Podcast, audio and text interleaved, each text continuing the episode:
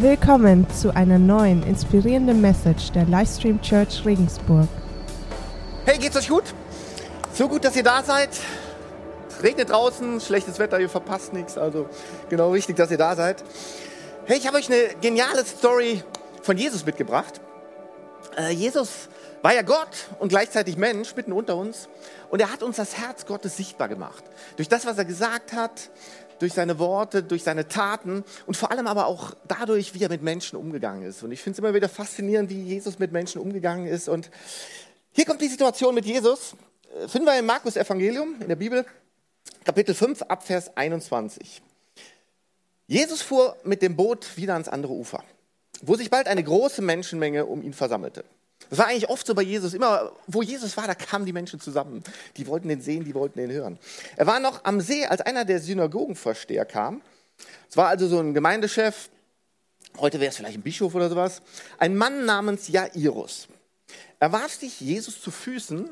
Und das war schon sehr ungewöhnlich. So ein Mann von einer Respektperson, dass er sich Jesus zu Füßen wirft. Aber jetzt kommt warum. Und er flehte ihn an. Meine Tochter liegt im Sterben. Komm, und leg ihr die Hände auf, damit sie wieder gesund wird und am Leben bleibt. Jesus ging mit ihm. Eine große Menschenmenge schloss sich ihm an und drängte sich um ihn. So, das ist so die eine Situation. Und jetzt kommt so eine andere Situation dazwischen. Unter den Leuten war auch eine Frau, die seit zwölf Jahren an schweren Blutungen litt. Sie war bei vielen Ärzten in Behandlung gewesen und hatte dabei viel gelitten und ihr gesamtes Vermögen ausgegeben. Aber es hatte nichts genutzt. Im Gegenteil, ihr Leiden war nur noch schlimmer geworden. Und Leute, das war nicht nur ein körperliches Leiden, sondern damals galt diese Frau als unrein. Und das bedeutete für diese Frau, die durfte eigentlich gar keine Kontakte haben, die konnte nicht in die Gemeinde gehen, die konnte gar nichts machen. Das heißt, ihr ganzes Leben, das komplette Leben von ihr war zerbrochen. Absolut zerbrochen. Diese Frau hatte von Jesus gehört. Nun drängte sie sich in die Menge, und allein das war schon ungewöhnlich. Wie gesagt, eigentlich durfte die gar nicht in die Menge gehen. Von hinten an ihn heran und berührte sein Gewand. Und das war eigentlich schockierend, weil dadurch, dass sie unrein war und jemand anders berührte, dadurch wurde jetzt Jesus eigentlich unrein für den Rest des Tages. Also eigentlich ein absolutes No-Go. Warum macht sie das? Denn sie sagte sich, wenn ich auch nur sein Gewand berühre, werde ich gesund. Und wirklich, im selben Augenblick hörte ihre Blutung auf und sie spürte, dass sie von ihrem Leiden geheilt war. Oh, im selben Augenblick merkte auch Jesus, dass eine Kraft von ihm ausgegangen war. Er drehte sich um und fragte die Leute, wer hat mein Gewand berührt? Seine Jünger erwiderten, hey, du, du, siehst doch, wie sich die Menschen um dich, um dich drängen und da fragst du, wer hat mich berührt? Also Jesus, berührt dich jeder was, was soll das jetzt hier? Ne? Aber Jesus blickte in die Menge umher, um zu sehen, wer es gewesen war. Und jetzt merkt die Frau, okay, es gibt kein Zurück, ich bin entdeckt. Zitternd vor Angst trat die Frau vor. Sie wusste ja, was mit ihr geschehen war. Sie warf sich vor Jesus nieder und erzählte ihm alles, ohne etwas zu verschweigen. Und jetzt kommt Jesus' Reaktion. Also er macht ihr jetzt keine Vorwürfe in der Situation, er, er wimmelt sie auch nicht ab, sondern er nimmt sich einfach Zeit für sie.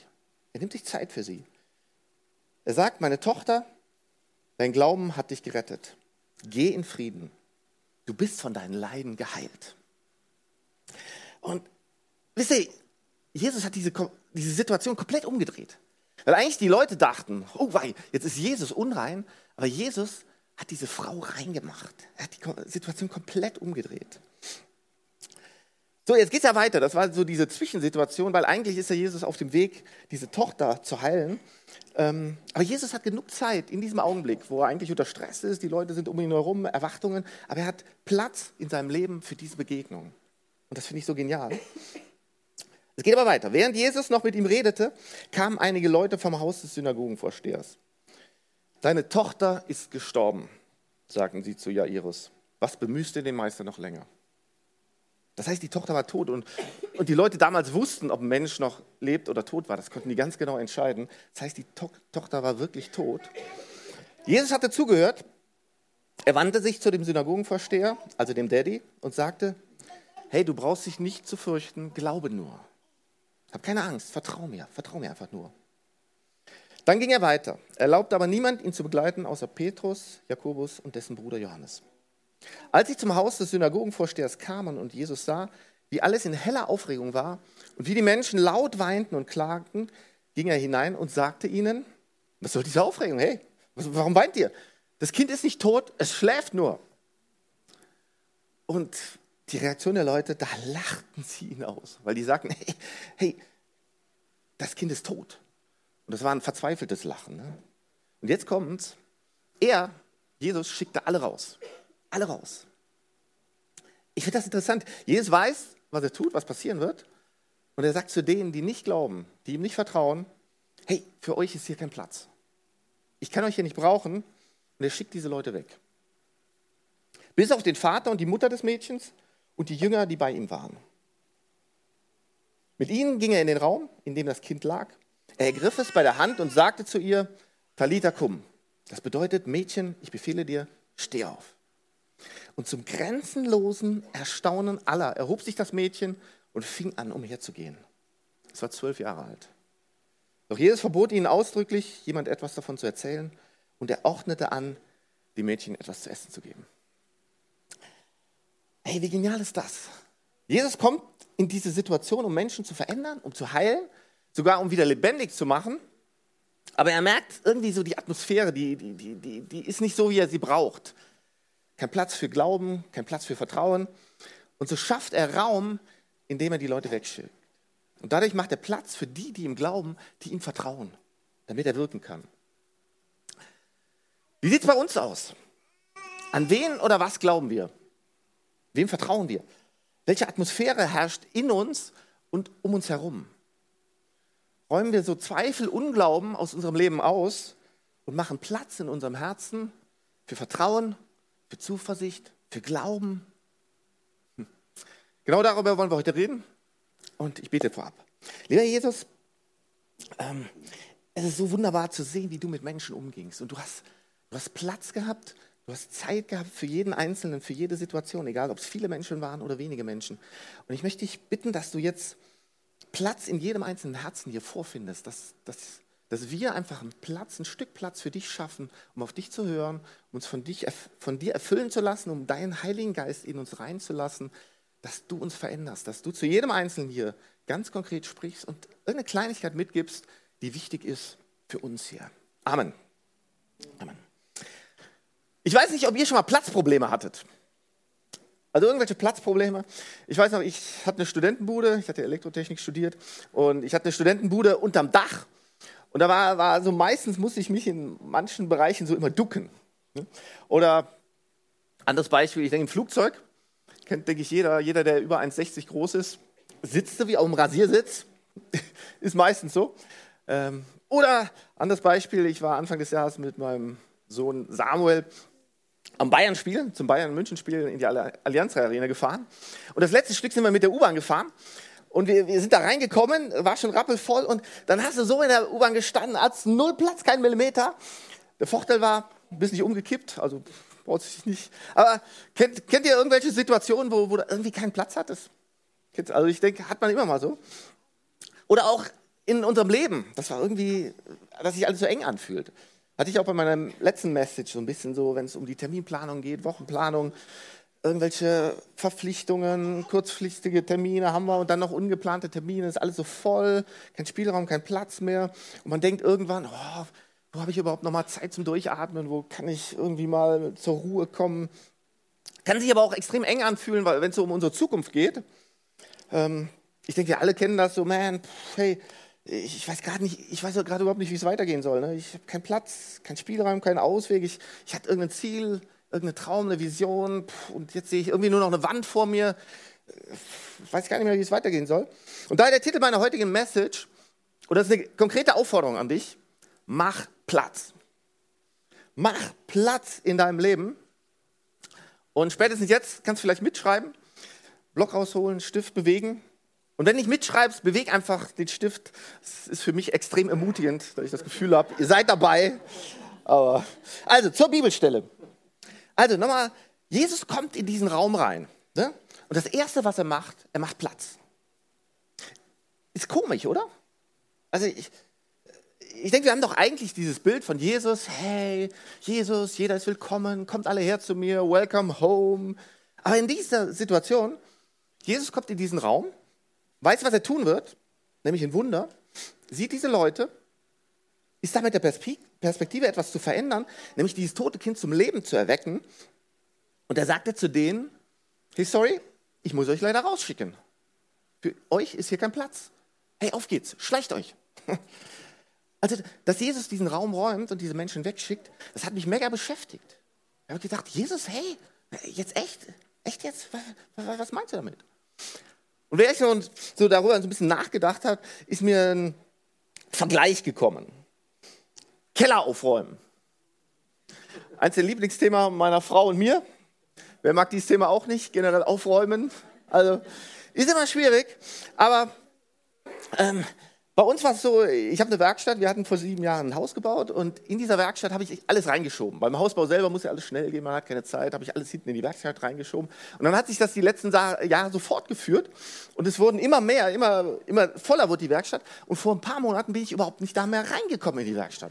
Dann habe ich gedacht, ey, das kann doch nicht sein. Ich habe eine super Werkstatt, komme an nichts mehr ran und ich habe dann angefangen aufzuräumen und das war dann wie so ein Archäologe, so die, die Jahresschichten habe ich dann so langsam freigelegt. Aber spätestens dann sollten wir aufräumen, ne? Dinge rauswerfen, Platz machen. Warum? Damit wir diesen Raum wieder nutzen können für, da, für das, für was er da ist. Ne?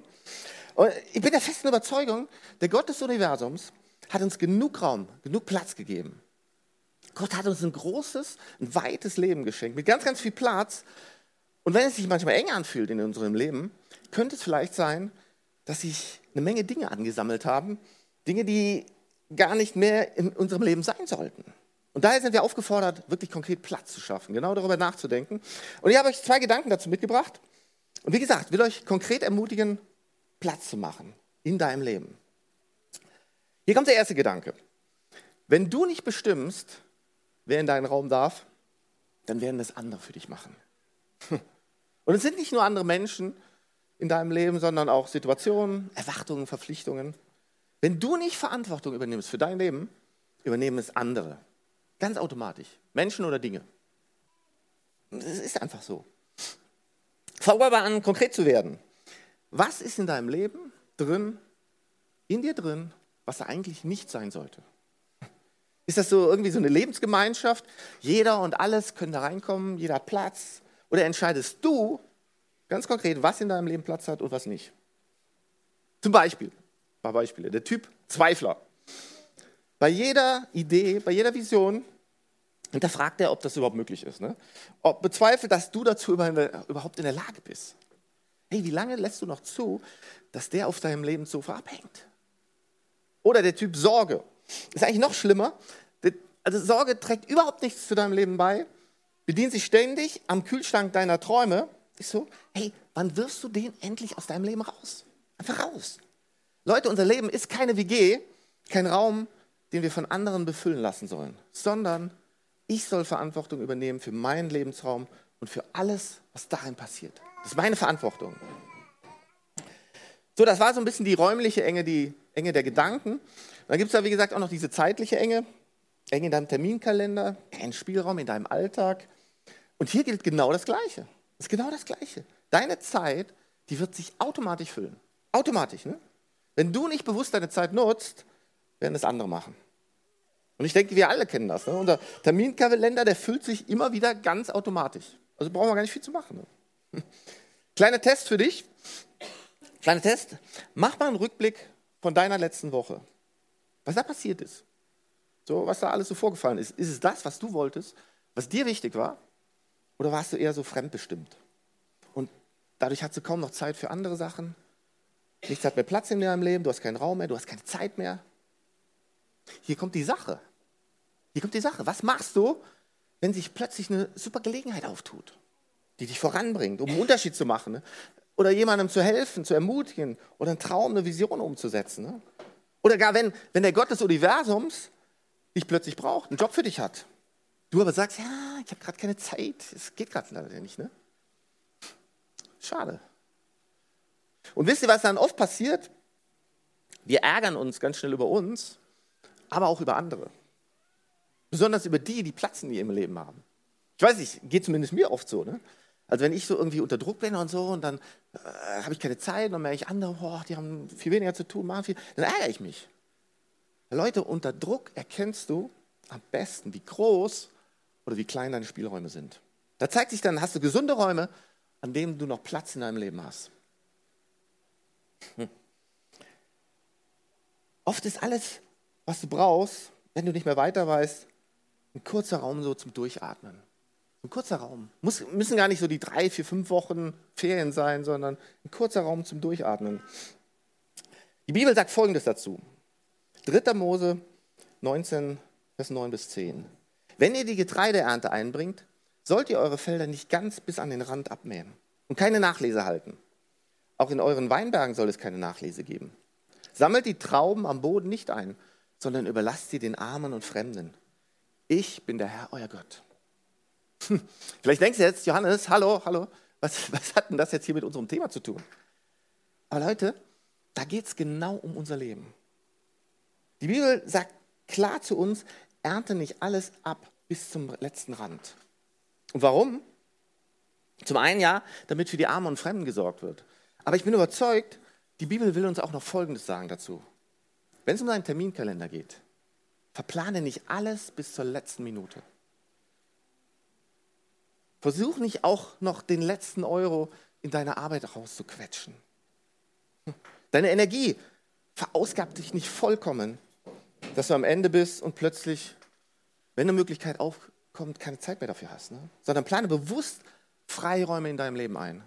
Für die Dinge, die dir wichtig sind, für deine Prioritäten und für mögliche neue Herausforderungen, für, für spannende Abenteuer. Abenteuer. Frage am Rande, was sind deine Prioritäten? Hm. Beziehungen, deine Familie, dein Partner, Kinder, Eltern, Geschwister. Hast du Zeit für die? Oder deine Freunde, Nachbarn, Studien, Arbeitskollegen? Wo haben die Raum in deinem Leben? Ganz bewusst Raum. Und dann natürlich Gott. Auch der Raum. Raum für Gebet, für stille Zeit. Hey, wie, wie, wie schnell verschwindet die? Ich habe gerade keine Zeit dafür. Ja. Wo ist dein Raum, ganz konkret, wo du dich füllen lassen kannst von Gott?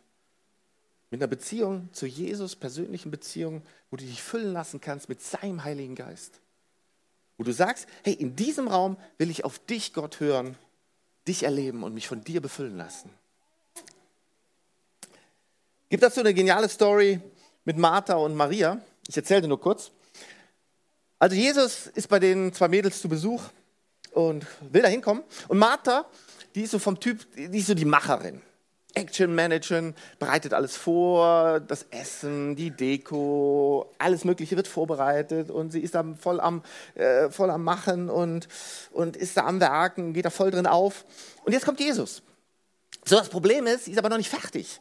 Sie, sie macht dann noch schnell weiter, sagt, Jesus, setz dich mal gerade hin, ich muss doch gerade fertig machen. Dann sieht sie da in der Ecke noch ein Spinngewebe, macht das noch weg. Und dann, ah, da sind noch ein paar Kerzen, die müssen angemacht werden und die Blümchen müssen noch gepflückt, äh, geordnet werden. Und ah, da ist ja noch eine Melone, da wollte ich ja noch eine Ananas draus schneiden. Also die ist auch mitten dabei.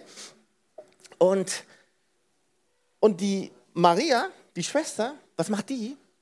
Jesus kommt und Maria setzt sich zu ihren Füßen und hört einfach nur zu. Ganz ruhig, ne? Und ich finde verständlich die Reaktion von Martha, die sagt dann, hey Jesus, hey, siehst du das nicht? Ich bin hier noch im Stress. Kannst du nicht meiner Schwester sagen, die soll mir was helfen? Ist irgendwo nachvollziehbar, ne? Und ich finde die Reaktion von Jesus so gut. Er sagt, Maria hat gerade Platz geschaffen für mich. Und der soll ihr nicht genommen werden. Hier kommt meine Frage. Wo schaffst du bewusst Raum für Gott in deinem Leben? Okay, es werden enorme Anforderungen an dich gestellt, hast extrem viel zu tun, Kalender ist voll.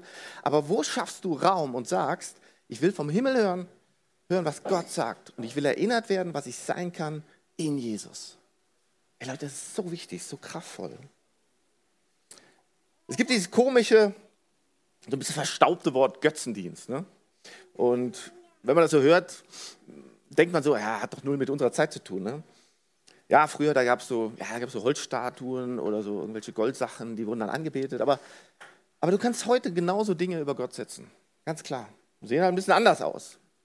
Maat, Geld, der Körper, der eigene oder der von jemand anderem, irgendeine Anerkennung, aber auch Zeit. Hey, ich bin so eingespannt, habe so nach der Arbeit, habe so viele Herausforderungen. Pff, hey, ich kann gerade nicht zur Church kommen und ah, diese Woche Connect-Gruppe, ah, nee, das klappt nicht. Und ja, Gebet, ja, bet lieber morgen, das klappt nicht. Aber weißt du, was Jesus dazu sagt? Ziemlich kurz und knackig. Ich finde das immer genial, so die ganz wichtigen Sachen kommt Jesus immer ganz schnell auf den Punkt.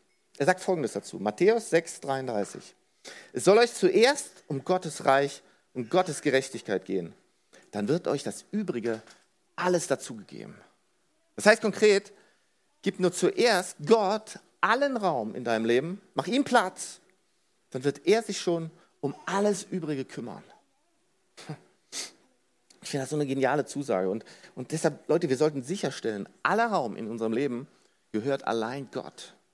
Unsere Arbeit, unsere Freizeit, unsere Schlaf, unsere Hobbys, Familie, Beziehungen, alles gehört Gott. Nichts ist höher oder wichtiger als er. Keine Herausforderung, keine Bedürfnis, auch keine Not, keine Sorge hat einen höheren Platz als Gott. Nichts. Ja? So wichtig. Hier noch kurz der zweite Gedanke zum Thema Platz schaffen. Wie eng es sich in deinem Leben anfühlt, hat weniger damit zu tun, was um dich so herum passiert, sondern vielmehr damit, was in dir drin passiert. Wie es so in deinem Herzen, in deinem Inneren aussieht. Ne? Wir haben ja gerade viel über Raum und Zeit gesprochen, aber es kann auch eng sein mit unserer Herzensweite, mit unserer Perspektive. Denke, oft sitzen wir da, ah, oh Mann, ich habe keine Perspektive, keiner achtet auf mich, alles sind gegen mich, ich weiß nicht weiter, ich habe keinen Ausweg mehr. Alles, was Gott dazu sagt, hey, komm mal raus aus deiner Box. Deine Perspektive ist zu eng. Und öffne dein Herz einfach weit. Mach, mach dein Herz einfach mal weit. Im 2. Korinther 6, Vers 11 bis 13, da sagt Paulus folgendes. Wir haben frei und offen mit euch geredet, lieber Korinther. Wir haben euch unser Herz weit geöffnet. In unserem Inneren fehlt es nicht an Platz für euch. Eng ist es in euren eigenen Herzen. Macht es doch wie wir. Ich spreche zu euch als zu meinen Kindern. Und öffnet auch ihr euch weit. Öffnet auch ihr euch weit. Was Paulus hier sagt, eng ist es nicht um euch herum, Leute. Nee, nee, eng ist es in eurem Herzen. Wenn du das Gefühl hast, es ist eng in meinem Leben, ich habe keine Möglichkeiten, hey, andere haben so große Chancen, ich nicht, dann sagt Gott, hey, ich bin doch mit dir und mit mir ist alles möglich, mir ist alles möglich. Und, und das ist ein ganz wichtiger Aspekt. Deine Umstände bestimmen dich nicht, aber dein Herz, das bestimmt dich.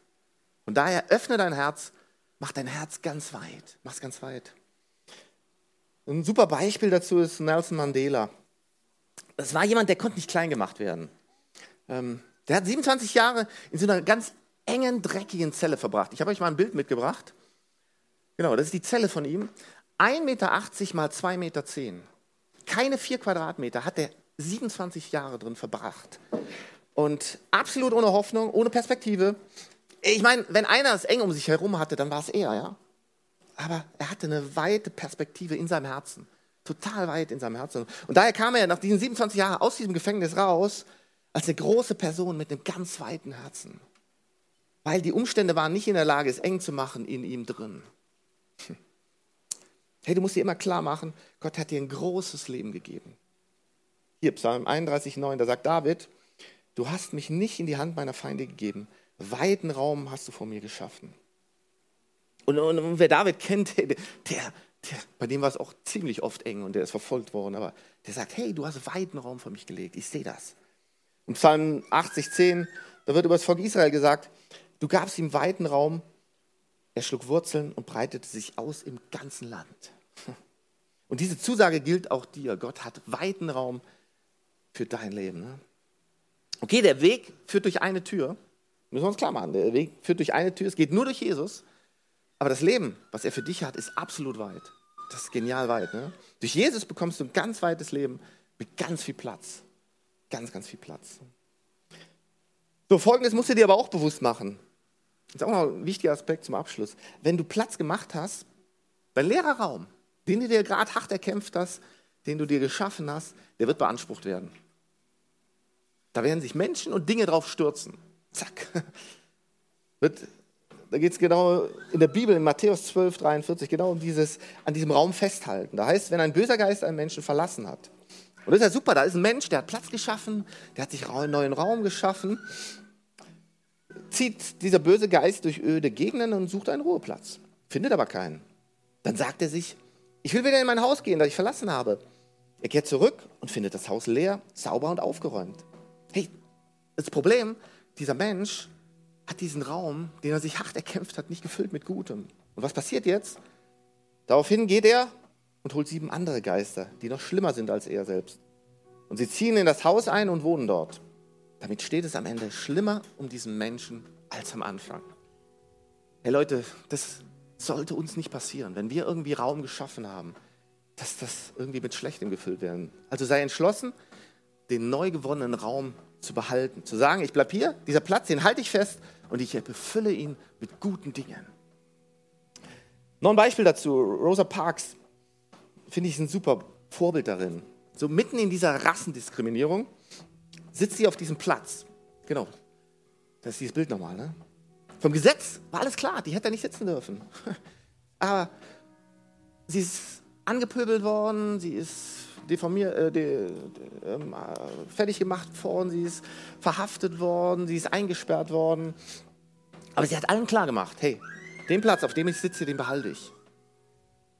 Und das war der Anfang von dem ganzen Busboykott und ging dann weiter mit Martin Luther King. Ein Schlüsselmoment war dieser Platz, den sie besetzt hatte und an dem sie festgehalten hat. Und ich möchte dich motivieren, so eine Entschlossenheit zu haben. Zu sagen, hey, ich bleibe an diesem Platz, den lasse ich mir nicht nehmen. Und ich fülle diesen neuen Raum mit guten Dingen, mit Zusagen und Träumen von Jesus. Und aus dieser Position heraus fangen wir an, neuen Raum zu schaffen. Für Hören auf Jesus. Dass Jesus hineinkommen kann in diesen Raum. Für Glauben an Jesus. Dass wir seine Versprechen und seine Liebe ergreifen. Und für Vertrauen in Jesus, dass wir seine Gnade annehmen. Hey, und, und Leute, was, wisst ihr, was das passiert? Unglaubliche Dinge. Und jetzt kommt mein, wer mich kennt, einer meiner Lieblingsverse aus der Bibel, Epheser 3,20. Da passiert nämlich folgendes. Gott aber kann viel mehr tun, als wir jemals von ihm erbitten oder uns auch nur vorstellen können. So groß ist seine Kraft. Hey, das ist immer wieder, wenn ich diesen Vers lese, läuft es mir kalt den Rücken runter. Gott ist alles möglich. Und wenn wir ihm Raum schaffen, dann kann er wirken durch uns. Und, und Leute, die Bibel ist voll von Menschen wie du und ich, die einfach Raum geschaffen haben für Gott. Hey, da war ein Moses. Der, der, der, stand vor diesem Meer und äh, da, da war dieser Raum der Hoffnungslosigkeit und der Raum des Todes. Aber Gott hat einen Weg gebahnt und er war, bahnt auch uns einen Weg. Oder, oder David, als er auf Goliath zugegangen ist. Hey, da, da, da war kaum kein Raum für irgendeine Chance. Dieser kleine Hirtenjunge geht da auf eine Kampfmaschine zu. Der, der hat keine Chance. Aber Gott hat für ihn gekämpft. Und Gott kämpft auch für dich und mich. Und da war diese Frau mit dieser Krankheit, wo wir gehört haben, hey, die war in diesem Raum mit Schmerzen und, und, und, Verzweiflung gefangen. Und sie hat sich nach Jesus ausgestreckt und er hat sie geheilt. Oder dieser Gemeindechef, hey, sein Kind lag im Sterben. Das ist eine ganz schlimme Situation. Und, und er hat aber seine Stellung bepfiffen, hat sich vor Jesus auf den Boden geworfen und hat ihm voll vertraut. Und Jesus hat dieses Leben, äh, dieses Kind wieder zum Leben erweckt, hat ihm Leben geschenkt. Und Jesus will dir und mir neues Leben schenken und ewiges Leben. Und wenn das mal nicht eine Wahnsinnszusage ist, hey, wann war das letzte Mal, dass du was Unglaubliches gewagt hast? Glauben heißt Platz schaffen für Jesus, damit er Wunder bewirken kann.